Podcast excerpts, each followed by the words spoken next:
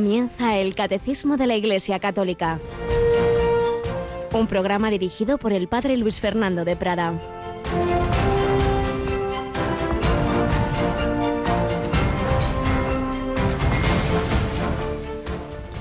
Cristo murió por todos, para que los que viven ya no vivan para sí, sino para el que murió y resucitó por ellos.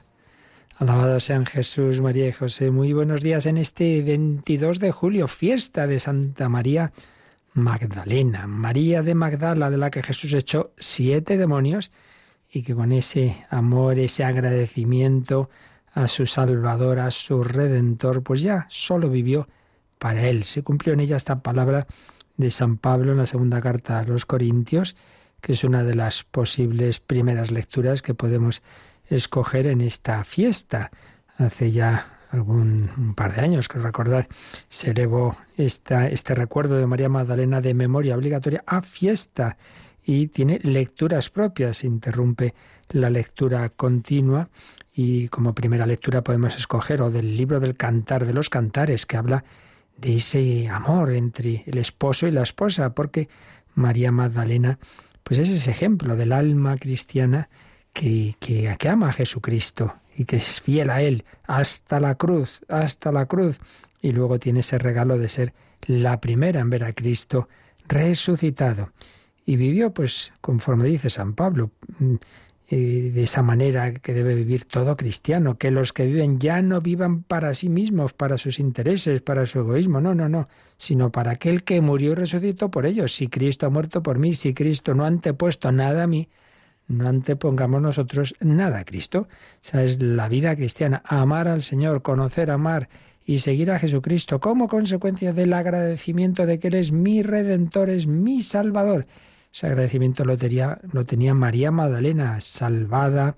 No conocemos los detalles, pero eh, está ese dato, ¿no? De que de ella había echado Jesús siete demonios. Bueno, lo que está claro es que lo pasaba muy mal fuera por vivir una vida de pecado o no, porque ya sabemos que la posesión puede darse también en, en, personas muy buenas y santas incluso, pero lo cierto y verdad es que Jesús la liberó de esas mm, influencias malignas y toda su vida fue para, para seguir a Jesús, para ayudarle y para compartir los momentos buenos y malos.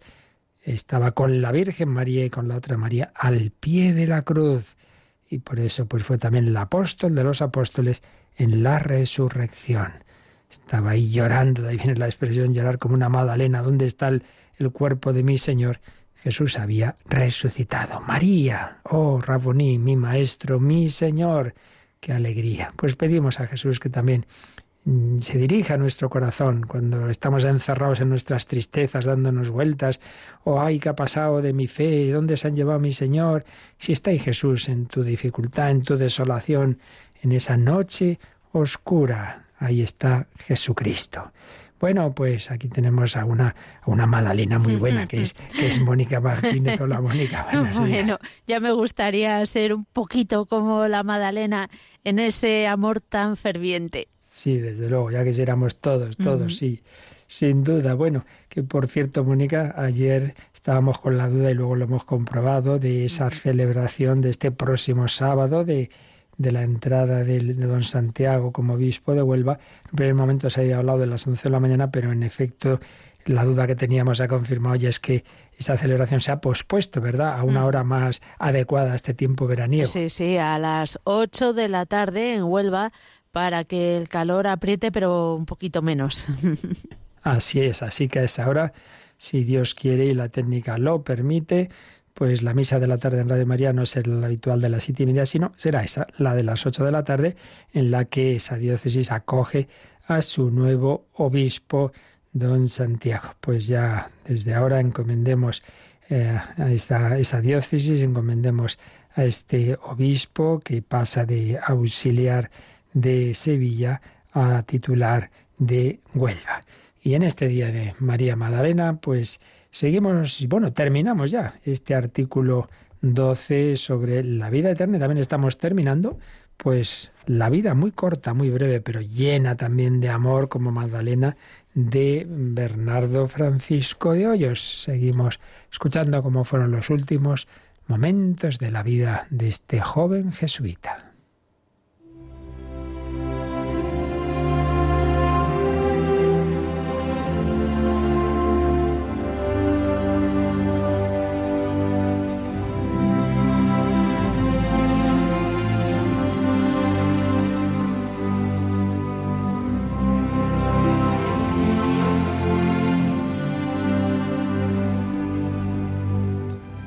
Bernardo Francisco de Hoyos, el poder de los débiles.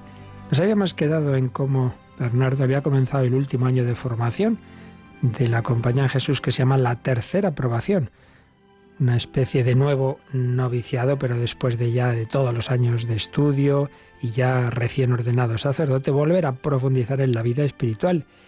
Y ello, pues, entre otras cosas, de una manera muy especial, con el mes de ejercicios. Lo habían hecho de novicios y se vuelve a hacer en ese momento. Pero tenían la costumbre en la provincia de Castilla de hacerlo en tres fases. Diez días al principio de ese año, otros diez días en Semana Santa, otros diez días al final.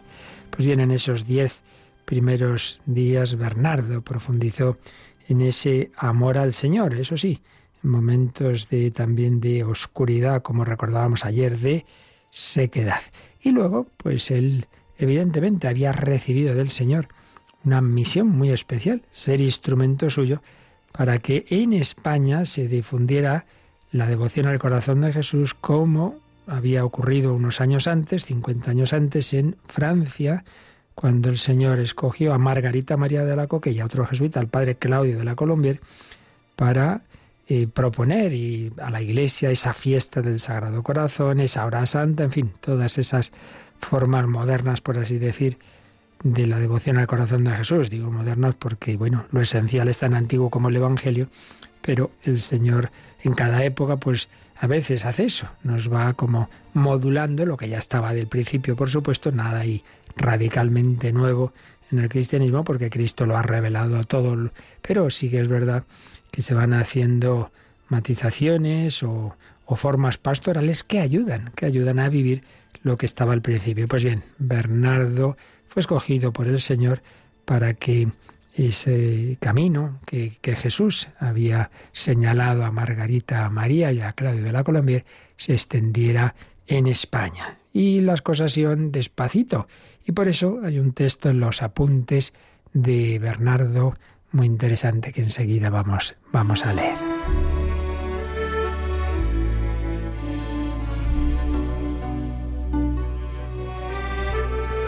Y es que, esto vale la pena que lo tengamos en cuenta, pues a veces ocurre que el Señor, pues a determinadas almas, les da un mensaje, una determinada revelación privada, pero Jesucristo ha fundado la Iglesia y siempre un signo de autenticidad de esas revelaciones es que el Señor dice, bueno, bueno, pero todo eso proponlo, pero hay que obedecer, hay que obedecer.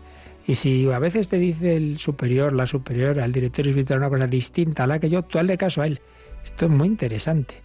Cuando hay gente muy iluminada, que se cree más lista y más sabia que, que la iglesia, pues ya se ve que, que la iluminación no parece que venga precisamente del Espíritu Santo. Bueno, pues lo digo porque mm, lo que iba llegando a Roma de las propuestas de esa devoción de entrada pues no fueron muy bien acogidos.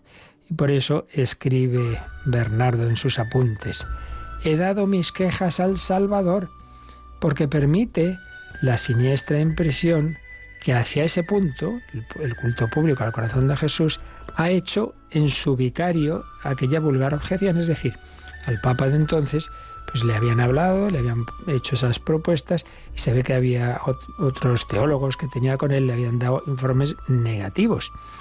Es verdad que me he quejado de mala gana por dos razones. Una, porque a nosotros no nos ha encargado que lo consigamos, sino que lo procuremos. Y aquello queda a su cuenta y excede nuestro poder. Y aunque el amor propio se complacía un poquito, no sé exactamente a quién está refiriéndose Bernardo, pero lo que viene a decirnos, que es lo importante, es que él veía con ese espíritu sobrenatural. Bueno, pues de momento en Roma no, no ven claro esta, esta fiesta, esta devoción. Bueno, pues tranquilidad, porque Jesús no nos ha dicho que consigamos, sino que procuremos. Ya lo hemos hecho, Lo demás queda a su cuenta. Hemos hecho lo que nos encomendaba. Ya cuando tenga que ser será. Y así fue, claro. Fue más adelante. Y también dice, desde los principios de esta empresa estamos prevenidos de que ha de haber dificultades que cuanto mayores han de ceder en mayor gloria del corazón sagrado. Pues sí, ya Santa Margarita María le ha dicho al Señor, Señor, esto, esto me supera, no me hacen caso y etcétera. Y Jesús le dijo que sí, que habría dificultades, pero terminó diciéndole, pero tranquila, reinaré a pesar de mis enemigos. Pues es muy importante para nosotros. Hagamos lo que el Señor nos encomienda. No hace falta que sea con una luz especial una revelación especial, sino por los caminos ordinarios. El Señor a todos nos encomienda la tarea de evangelización, etcétera.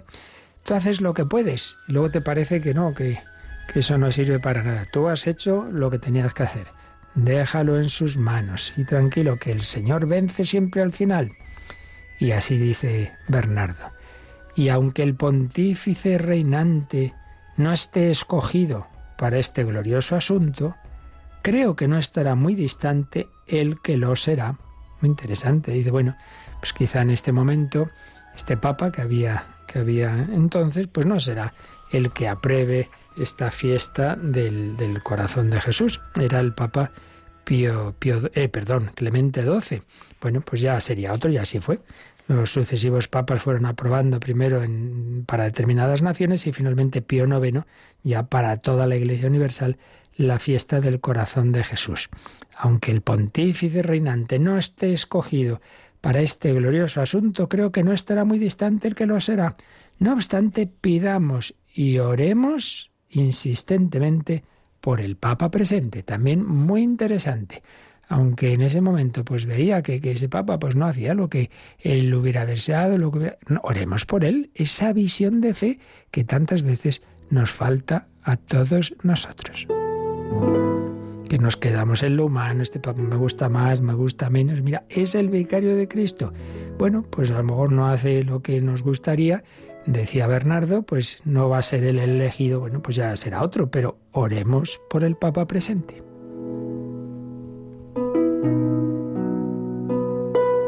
Bueno, pues hacia el 17 de octubre terminó esa primera fase de los ejercicios espirituales. 17 de octubre, una fecha señalada para Bernardo, porque era el 45 aniversario de la muerte de la entonces venerable Margarita María de Alacoque.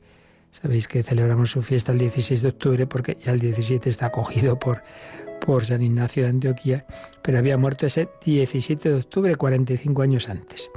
Él lo celebró privadamente en su misa, aún no estaba canonizada, pero privadamente pues se encomendó a ella y ese mismo día el que llamaba su director, porque había tenido luces también especiales de San Francisco de Sales, le confirmó su vocación.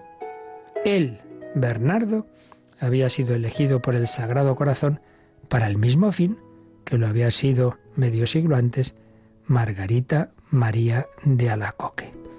Y ese mismo día, ese 17 de octubre, quizá también sintió Bernardo un barrunto de su cercana muerte. Uy, pero si era tan jovencito, recién ordenado sacerdote. Estamos, recordemos, a finales de 1735.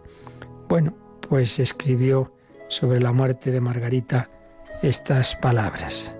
Entendí cómo su muerte, tal día como este, fue un amoroso deliquio, fue un recostarse dulcemente en el corazón de su amado, dando en él el último aliento.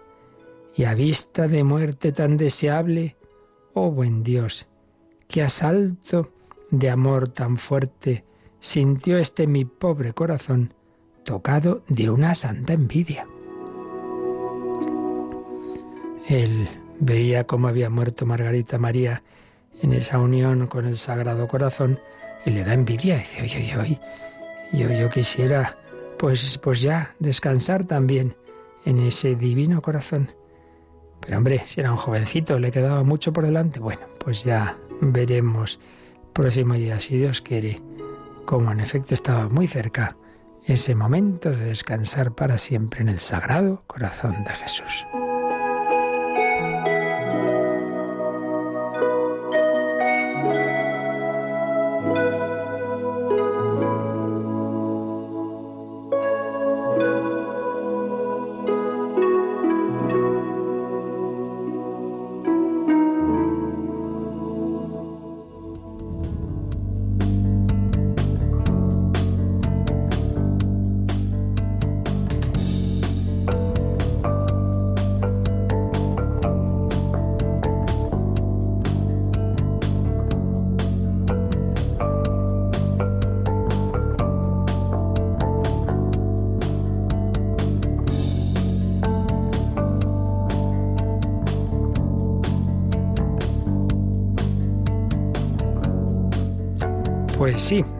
Cerca la muerte de Bernardo y está muy cerca también que terminemos ni más ni menos que toda la primera parte del catecismo de la Iglesia Católica, toda la exposición del credo. Bueno, desde que hace ya unos cuantos años un servidor pues comenzó este comentario del catecismo con la no fácil tarea de suceder ni más ni menos que a Monseñor José Ignacio Munilla en este comentario, llevamos 767 programas del catecismo. Hicimos una primera introducción sobre lo que es la, la, evangelización, el primer anuncio y lo que es la catequesis. Y luego ya comenzábamos pues, con esta primera parte del catecismo, lo que es la sustancia de nuestra fe, lo que creemos un catecismo una, que tiene cuatro partes, lo que creemos, lo que celebramos, la liturgia y sacramentos, cómo eso hay que llevarlo a la vida ordinaria, a la moral, y todo vivido en oración, la cuarta parte sobre la oración. La más larga, porque claro, es el fundamento de todo lo demás, lo que creemos, que tiene siempre las cuatro partes, tienen dos secciones, una primera como de fundamentos, y aquí era pues qué es creer, qué es la revelación, etcétera, y una segunda parte de contenido más concreto, que aquí es ir siguiendo el credo, ir siguiendo los símbolos de la fe, el símbolo apostólico, el más antiguo, el símbolo llamado de los apóstoles, y completado con el símbolo, el credo niceno constantinopolitano, que es más, más detallado, más, más completo, y siguiendo ambos, pues el, catecismo nos va eh, sintetizando la fe de la Iglesia, que recordemos no está solo, como tantas veces pues eh, hay quien se lo confunde, ¿no? No está solo en la Biblia, no somos una religión del libro, sino de una persona de Jesucristo, cuya vida, cuya todo lo que hizo y lo que enseñó eh, se transmite a través de la Iglesia. Por esos cauces, en primer lugar, la propia vida de la Iglesia y su tradición, la Iglesia empieza a actuar mucho antes de que se escriba la primera línea del Nuevo Testamento. Empieza a actuar allá en Pentecostés, empieza a predicar, empieza a celebrarse los sacramentos, etcétera, ese cauce de la tradición y luego, pues sí, lo principal de todo ello se va poniendo por escrito bajo inspiración del Espíritu Santo a lo largo del siglo I y tenemos el Nuevo Testamento que unido al Antiguo forma la Sagrada Escritura, pero todo ello siempre en el marco de la Iglesia que Cristo ha fundado. A quien vosotros, a quien, a quien, quien os escucha a vosotros, a mí me escucha. Tú Pedro, sobre esta piedra edificaré mi iglesia. En esa iglesia podemos entender, porque en ella Jesucristo ha prometido su asistencia y del Espíritu Santo. El Espíritu recordará lo que os he dicho, os guiará la verdad plena. Podemos entender e interpretar cuando hay dudas, pues esa enseñanza de Jesús. Y eso es lo que ha ido haciendo la Iglesia a lo largo de los siglos, sobre todo cuando han surgido dudas, eh, se ha negado algo, ha habido herejías. Entonces se ha precisado lo que ya estaba ahí al principio, pero que había que precisarlo. Y por eso, pues todo ese desarrollo doctrinal del magisterio de la Iglesia, de los papas, de los concilios, etcétera. Bueno, pues luego a lo largo de los siglos también ha habido diversas síntesis de mayor o menor eh, digamos, nivel doctrinal, a veces más sencillas, a veces más completas, y desde luego la, la que nos dejó el pontificado de Juan Pablo II con este catecismo de la Iglesia Católica es incomparable con todas las demás que se habían hecho. Tiene un nivel altísimo. De hecho, pues fue un trabajo en colaboración durante, durante bastantes años de, bueno, de todo el episcopado con, con aportaciones de, de, facultades teológicas y bueno, una comisión redactora de altísimo nivel. Y aquí tenemos este, esta síntesis estupenda, que por supuesto todo es mejorable y completable, porque, porque es tanto lo que tenemos en esa tradición de la Iglesia, siempre hay matices que, que el Señor va dando, pero aquí está pues lo esencial y lo seguro realmente. Pues bien, hemos ido viendo estos doce artículos, doce artículos en que está estructurado el símbolo de los apóstoles. Y los dos últimos nos hablan pues del final, del final de esta historia, así como el primero nos habla del principio de la creación. Crea un Dios Padre Todopoderoso, creador del cielo y de la tierra, pues los últimos nos hablan de la consumación de la salvación, una salvación que no solo afectará al alma, sino al cuerpo. Creo en la resurrección de la carne y creo en la vida eterna. Y este último artículo, creo en la vida eterna, lo hemos ido exponiendo estas últimas semanas o meses ya, y, estamos terminando esos números de resumen del artículo. Vamos a, releer, nos quedamos ahí en el, el último número del resumen de este artículo 12 que leímos ayer y que leímos también en el Yucat, pero añadimos alguna cosa. El número 1060, Mónica. Al fin de los tiempos, el reino de Dios llegará a su plenitud. Entonces los justos reinarán con Cristo para siempre, para siempre, glorificados en cuerpo y alma, y el mismo universo material será transformado. Dios será entonces todo en todos en la vida eterna. Todo en todos en la vida eterna. Pues esa certeza, esa esperanza de la victoria final. Este mundo es un campo de batalla, ciertamente, el trigo está mezclado con la cizaña, pero no lo olvidemos, la, la guerra está ganada. Perderemos batallas y hay momentos difíciles, pero sabemos que Dios lo será todo en todos. Y no nos olvidemos que esta etapa final tiene ese punto de referencia que hemos recordado varias veces, que es la parusía. Jesús volverá. Vino en esa venida mm, sencilla, encarnándose sin que se enterara nadie prácticamente en el seno de María en Nazaret, naciendo pobre y se enteraron muy poquitos en Belén. Primera venida de Jesús en la pobreza, en la humildad, en el escondimiento. En cambio, la segunda todos lo verán, todos, dice el Apocalipsis, también los que lo traspasaron, todos lo verán. Esa venida en gloria con sus ángeles y todo el mundo reconocerá que ese hombre, el hombre Cristo Jesús, es el Hijo eterno de Dios, del Padre, Dios de Dios, luz de luz, pero como hombre, como Rey y Señor, Cristo Rey, reino de Dios, y su reino no tendrá fin. Ojalá vivamos siempre con esa esperanza. Levantaos, alzad la cabeza, se acerca vuestra liberación, les dice Jesús a los apóstoles al final de ese discurso escatológico que llamamos. Vamos a ver cómo terminaba también Estamos en eso hoy, en, en finales, digamos, cómo terminaba el credo del pueblo de Dios, que hemos citado varias ocasiones, en varias ocasiones, cuando en 1968 Papa Pablo VI, San Pablo VI, veía esa crisis interior de, de fe que se estaba produciendo en, la Iglesia y, nos propuso este, este credo, que bueno, pues lo mismo que digo, volvía a afirmar las verdades de fe de siempre, pero con un lenguaje y, y en respuesta a situaciones actuales, ¿no? Mm, hemos leído en varias ocasiones estos números, pero vamos a leerlos ahora seguidos y con la, el último párrafo que se creo que no lo hemos leído. Son los números 28, 29 y 30, que resumen todo esto que hemos estado viendo. Creemos en la vida eterna. Creemos en la vida eterna.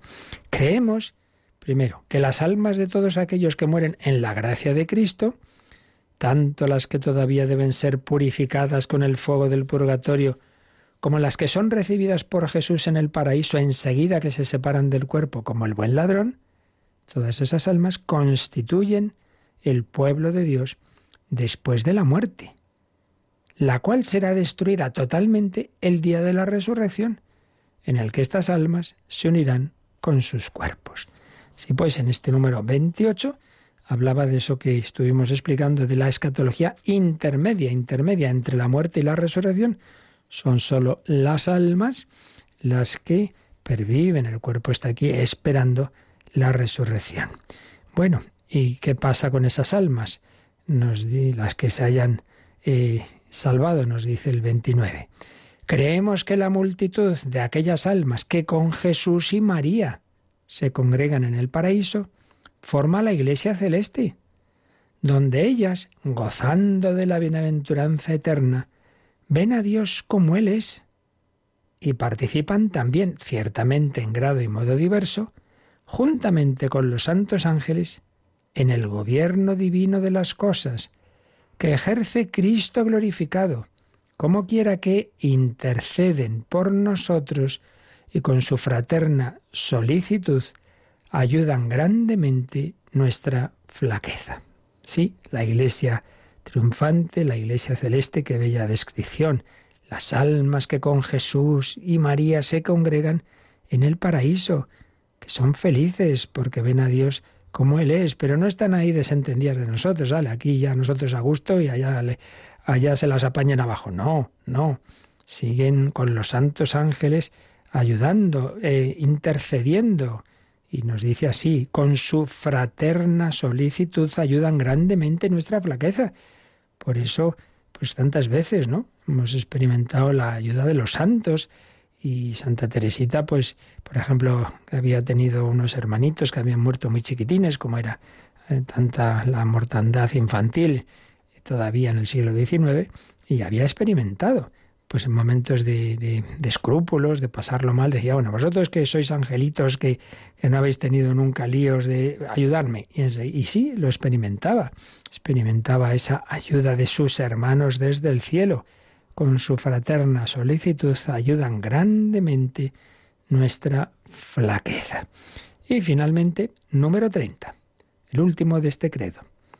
Creemos en la comunión de todos los fieles cristianos. No nos olvidemos de que habíamos visto en el artículo décimo esa fe en la comunión de los santos. Pues aquí dice Pablo esto, creemos en la comunión de todos los fieles cristianos, es decir, a ver, ¿cuáles son, en qué situación están todos esos fieles? Por un lado, los que peregrinan en la tierra, pues aquí nosotros. También los que se purifican después de muertos, el purgatorio. Entran en esa comunión de los santos, son santos, es decir, en el sentido amplio de que están salvados, de que están en Cristo, que están en gracia. Viven en la fe, la esperanza, el amor. Los que se purifican después de muertos y de los que gozan de la bienaventuranza celeste, claro, ya los, los del cielo. Comunión de todos los fieles cristianos. Todos se unen en una sola iglesia. Y creemos igualmente que en esa comunión está a nuestra disposición el amor misericordioso de Dios y de sus santos. Qué bonito. Ese tesoro del amor de Dios y de las obras buenas de los santos, que es lo que da pie que la Iglesia pues pueda establecer, por ejemplo, las indulgencias. Está a nuestra disposición el amor misericordioso de Dios y de sus santos, que siempre ofrecen oídos atentos a nuestras oraciones, como nos aseguró Jesús, pedid y recibiréis. Oídos atentos, oídos atentos a nosotros, a nuestras oraciones, como nos aseguró Jesús. Pedid y recibiréis. Y llega al final de este credo diciendo, profesando esta fe y apoyados en esta esperanza, esperamos la resurrección de los muertos y la vida del siglo venidero. Bendito sea Dios, santo, santo, santo. Amén. Y así terminaba este credo del pueblo de Dios que en junio de 1968 profesaba Pablo VI, hombre de fe, en un año tan difícil, de tanta revolución, mayo del 68, tanta crisis interna también en la iglesia, desconcierto, creemos, esperamos la resurrección de los muertos y la vida del siglo venidero. Bendito sea Dios, santo, santo, santo. Amén. Pues también nosotros lo creemos y lo esperamos, que seamos hombres y mujeres de esperanza, que los problemas, sufrimientos, dificultades que no faltan ciertamente, no nos quiten esa esperanza de la victoria final. Nada ni nadie nos separará. Solo yo podría separarme a mí mismo tontamente del Señor, pero no, no quiero. ¿Quién nos separará del amor de Dios? grita San Pablo. Lo hemos cantado bellamente en esta composición del maestro Frisina.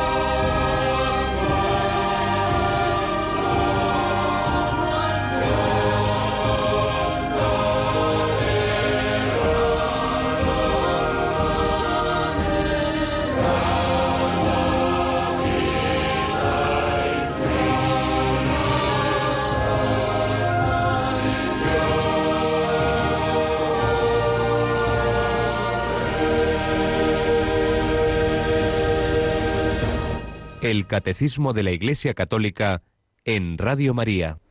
¿Quién nos separará?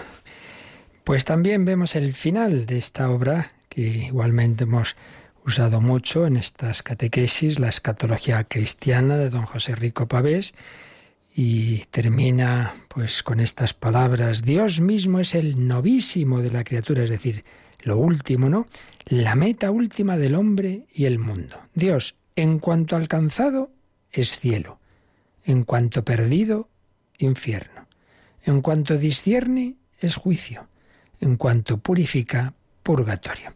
Es una idea que toma del teólogo von Baltasar y el teólogo padre Cándido Pozo decía lo mismo, pero decía, mejor pongamos Cristo, démonos cuenta de que ese Dios hecho hombre, Jesucristo, es el centro de nuestra fe y por tanto, ¿en qué consiste el cielo, el purgatorio? Pues Cristo, en cuanto alcanzado, es cielo, en cuanto perdido es infierno, en cuanto nos juzga es juicio, y en cuanto nos purifica es purgatorio.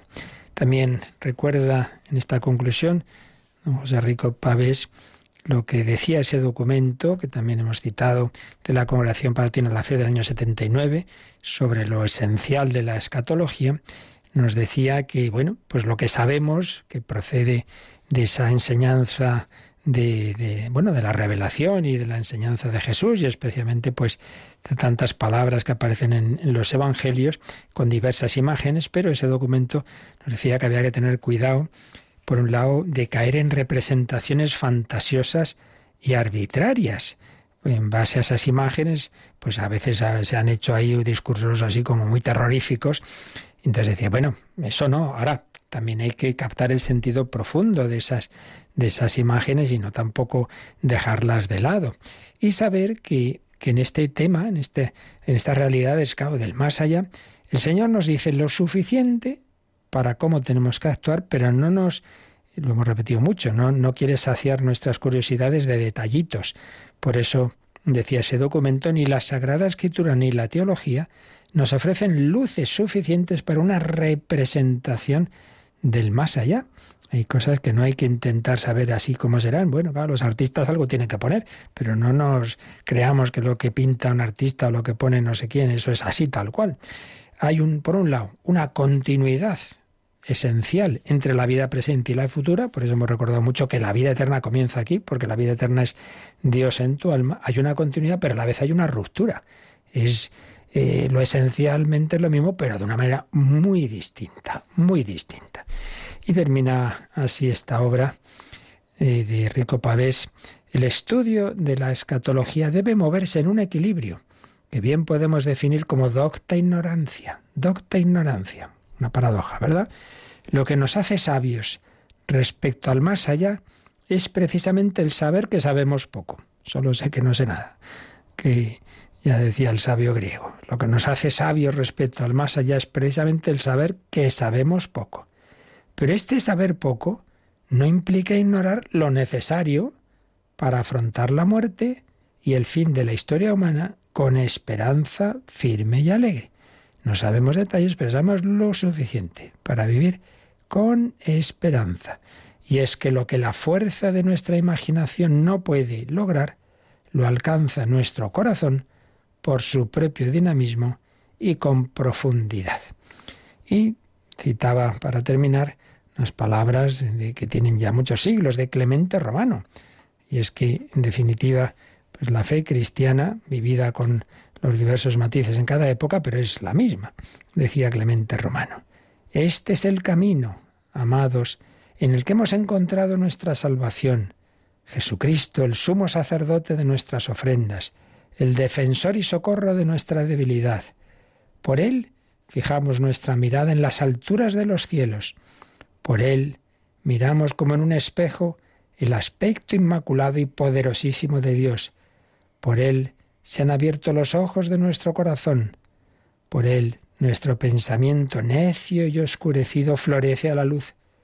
Por Él quiso el Señor que gustásemos del conocimiento inmortal, pues Él siendo resplandor de su grandeza, es tanto mayor que los ángeles, cuanto que ha heredado un nombre más excelso. Sí, el centro de nuestra fe y de nuestra esperanza es Jesucristo, nuestro Salvador, sumo sacerdote, defensor y socorro de nuestra debilidad. Y por Él, por Él, es por lo que podemos llegar a ese conocimiento inmortal. Por Él podemos llegar al cielo, por Él fijamos nuestra mirada en esas alturas. Y añadía don José Rico, en verdad, el anuncio de la muerte y resurrección de Cristo constituye el punto de llegada de todo discurso cristiano, también el que se refiere al más allá. Cristo es el fin, el sentido último de la vida humana, de la historia y de la creación, ha sido abierto a los hombres por la resurrección de Cristo. No lo olvidemos, esto es el, núcleo del núcleo, el misterio pascual. Cristo ha muerto y ha resucitado. Ha muerto, ha compartido pues lo más bajo nuestro, ha bajado ahí hasta el sepulcro, hasta el Seol. Cristo ha muerto, pero ha resucitado para decirnos a nosotros que tenemos esa certeza de la muerte, que tengamos también la certeza de la resurrección, resurrección gloriosa para el que vive, sufre y muere unido a Cristo. Bueno, pues ya que estamos viendo finales de todo, finales de esta parte del catecismo, final del credo del pueblo de Dios, final de la escatología. Don José Rico, vamos al final del libro más importante, la Biblia. Sabemos que el primer libro que compone este libro de libros, que es la, la Biblia, es el Génesis. Al principio creó Dios el cielo y la tierra. Primera etapa de la salvación es la creación, claro. Si no somos creados, pues ya no hay más. Primero que Dios nos ha dado el ser. Pero último libro de esta, de esta historia de salvación, el Apocalipsis. ¿Cómo termina el Apocalipsis? Vamos a leerlo. Apocalipsis, Apocalipsis capítulo 22. Teniendo en cuenta que cuando habla de la esposa, la esposa es la iglesia y la iglesia es cada uno de nosotros. El espíritu y la esposa dicen, ven. El que está escuchando diga, ven. Se gritar a Jesús que venga, ven Señor Jesús, la parusía. El espíritu y la esposa dicen, ven. El que está escuchando diga, ven. Y el que tiene sed, que venga. Y el que quiera, que tome gratis el agua de la vida. Tú, que me escuchas, ¿tienes sed? ¿Tienes sed de más? ¿Tienes sed de, de algo que no termine nunca? ¿Tienes sed de un amor verdadero? ¿Tienes sed de eternidad? Pues ven, ven. Y el que quiera que tome gratis el agua de la vida, el Espíritu Santo, el amor de Dios, la gracia divina. Yo le aseguro a todo el que está escuchando las palabras de la profecía de este libro, si alguno les añade algo, Dios le añadirá a él las plagas descritas en este libro, y si alguno suprime algo de las palabras del libro de esta profecía, Dios suprimirá su parte del árbol de la vida y de la santa ciudad que quedan descritos en este libro. Dos últimos versículos. Dice el que atestigua estas cosas, que es Jesús. Sí, vengo rápido. Última palabra de Jesús en el último libro de la Escritura, sí, vengo rápido. Jesús nos lo promete que sí. Ay, pero si van pasando los siglos, para el Señor un día es como mil años, mil años como un día. Nuestras medidas no son las suyas. Sí, vengo rápido. Respuesta del cristiano, de la iglesia, amén. Ven, Señor Jesús. Jesús nos dice, sí, vengo rápido, que dice el autor de este libro y que debemos decir nosotros, ven Señor Jesús. Anunciamos tu muerte, proclamamos tu resurrección. Ven Señor Jesús. Pues esta es nuestra esperanza y así es como debemos vivir. Y así termina pues la exposición del credo que hace el catecismo de la Iglesia Católica. Nos queda, lo veremos ya estos ultimísimos días, rápidamente, pues el amén porque después, claro, de, el credo es una oración que termina con el amén. Entonces veremos, mañana si Dios quiere, que hay cinco números que comentan el amén, pero hoy simplemente vamos a recordar pues cómo estos últimos artículos del credo nos han ido hablando, pues el artículo 10, vamos a, a ir incluso a él, pues la comunión de los santos comunión de bienes espirituales y comunión de personas. Las personas, como nos ha recordado Pablo VI, que están en el cielo, los que están salvados pero en el purgatorio, y los que están en Cristo, en la vida de la gracia, en la tierra. Comunión de los santos. Ahí veíamos también como dentro de esa comunión de los santos hay algo muy especial, que es la Virgen María, Madre de Cristo y Madre de la Iglesia. Ese era el estaba dentro del artículo 9 creo en la Santa Iglesia Católica, pero ahí tenemos la comunión de los santos. Luego el artículo 10, creo en el perdón de los pecados. Es muy bello que también profesamos la fe en que Dios realmente es capaz de perdonar nuestros pecados. La salvación de nuestra alma pasa porque mis pecados sean perdonados. Bueno, pero no es solo salvación del alma. Por eso, artículo 11, creo en la resurrección de la carne. Y ahí hablamos de la resurrección de Cristo y la nuestra y hablamos de cómo debe el cristiano afrontar la muerte, morir en Cristo Jesús. Y finalmente, artículo 12, creo en la vida eterna. Y ahí hemos hablado del juicio particular. Al morir, pues cada alma se presenta ante el Señor y su luz nos hace ver en qué situación está nuestra alma en ese momento final. Juicio particular, el cielo, cuando uno pues ha cumplido esa misión, esa vocación a la santidad plenamente y ya esa vida de unión con Dios se consuma en el cara a cara del cielo, o todavía no está plenamente preparado, purificación final o purgatorio, o Dios no lo quiera, uno ha rechazado hasta el final esa invitación al amor de Dios, a la amistad con Dios, al desposorio con el esposo, en vez de decir, ven Señor Jesús, dice, no, no, fuera, fuera, yo no quiero estar contigo, el infierno. Luego el juicio final, ese poner a los ojos de toda la humanidad la verdad de la historia y finalmente la esperanza de los cielos nuevos y de la tierra nueva. Y a todo ello, todas estas verdades y todas las que hemos visto en los días anteriores, respondemos amén. Un amén que explicaremos, si Dios quiere, mañana. Bueno, pues vamos a dejarlo aquí. Teníamos por ahí alguna pregunta que puede ayudar a, también a, completar estas explicaciones. Y, y, como siempre, pues en el espíritu de oración y dando gracias a Dios.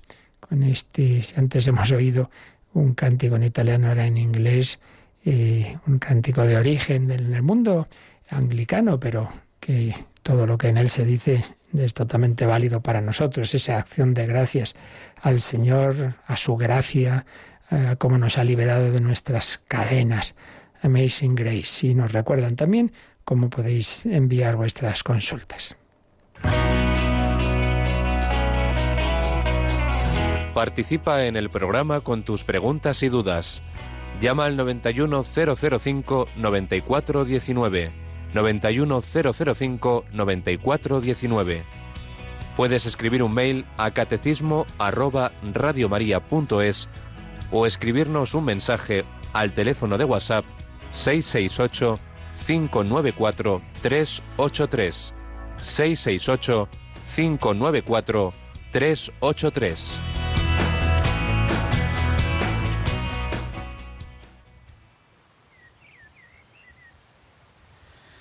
Amazing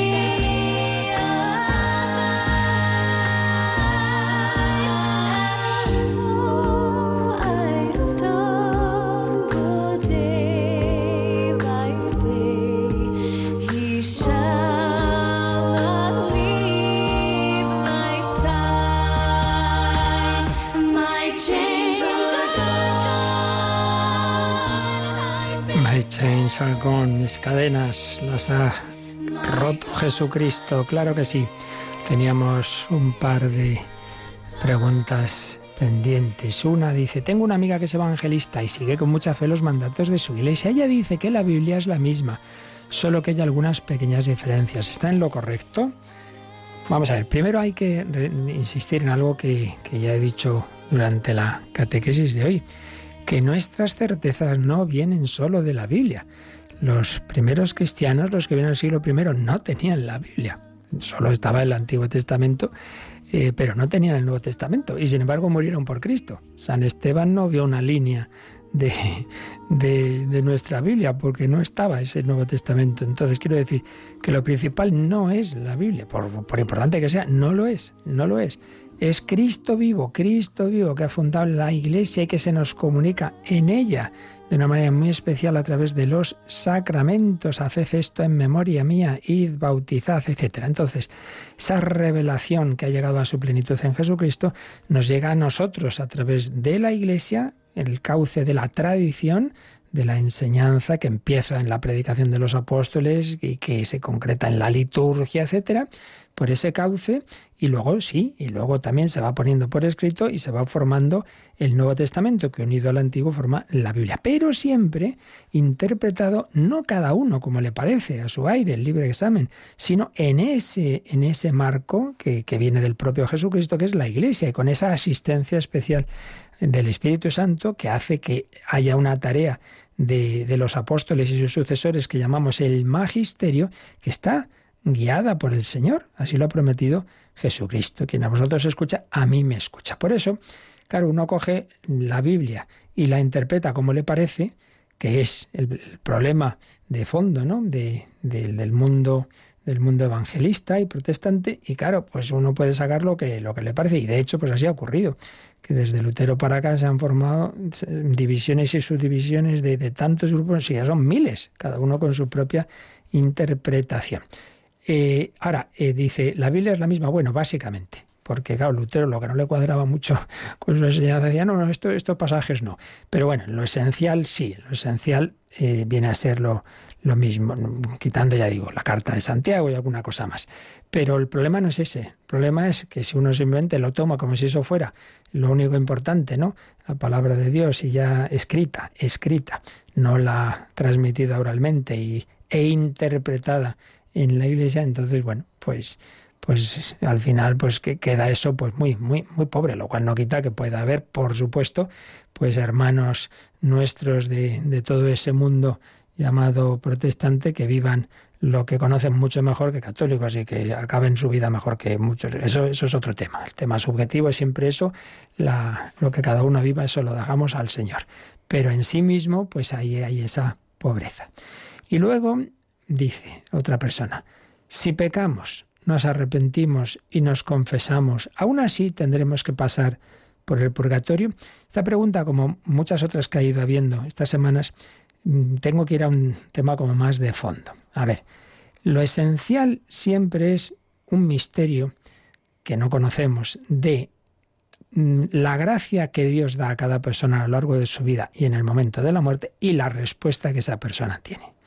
Entonces, una persona irá al cielo sin pasar por el purgatorio si en el momento de la muerte está ya totalmente llena del amor de Dios y plenamente purificada de sus pecados. Bueno, para eso ayuda mucho los sacramentos, indudablemente, y las indulgencias, por supuesto. Pero no sabemos, claro, no hay que olvidar una cosa, el sacramento de la penitencia, una parte fundamental del mismo es el arrepentimiento que uno tenga. Claro, y hay muchos grados de arrepentimiento.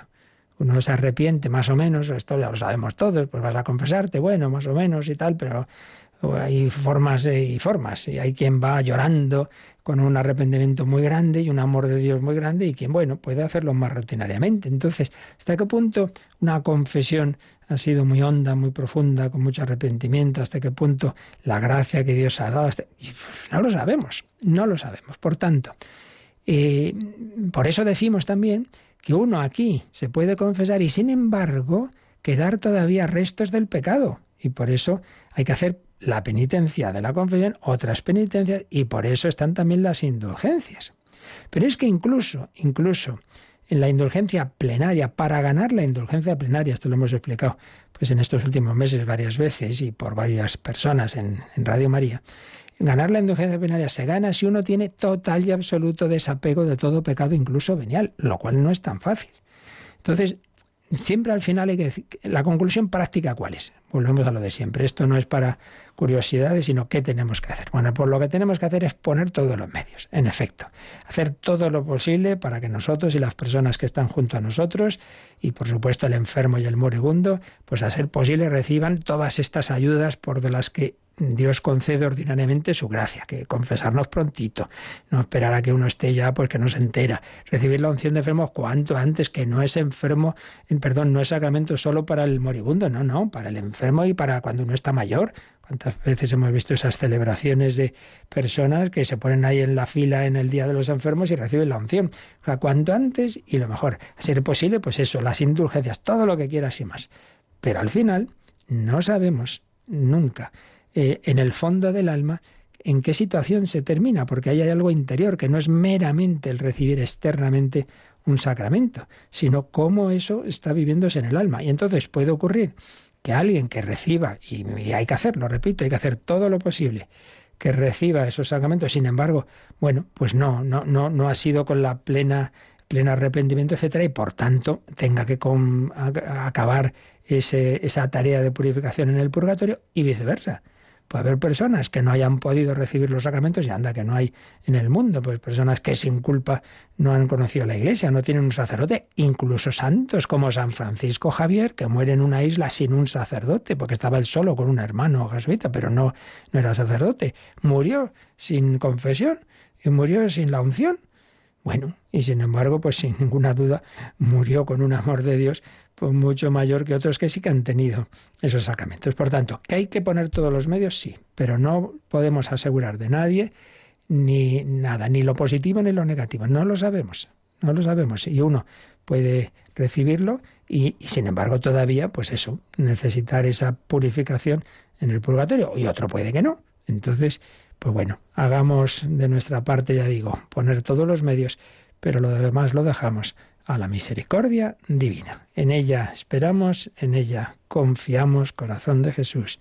En ti confío a vivir este, este día de Santa María Magdalena con esa entrega al Señor que ya tuvo. Agradecemos a Mónica Martínez, como siempre, su colaboración y yo os espero esta noche también. A las 11 vamos a hablar de Noche Oscura, depresión, eh, todas estas cosas con Santo Tomás, San Juan de la Cruz, Santa Teresa y nuestra querida psiquiatra que tiene en Radio María un programa, como sabéis, de la mente del espíritu, Maribel Rodríguez, un artículo muy interesante sobre Noche Oscura y depresión. Pues eso a las 11 en El Hombre de Hoy y Dios, una hora menos en Canarias. La bendición de Dios Todopoderoso, Padre, Hijo y Espíritu Santo, descienda sobre vosotros. Alabado sea Jesucristo.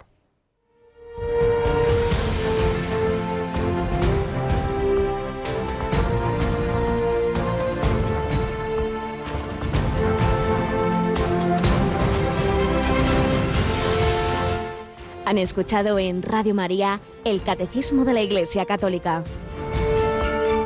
Un programa dirigido por el Padre Luis Fernando de Prada.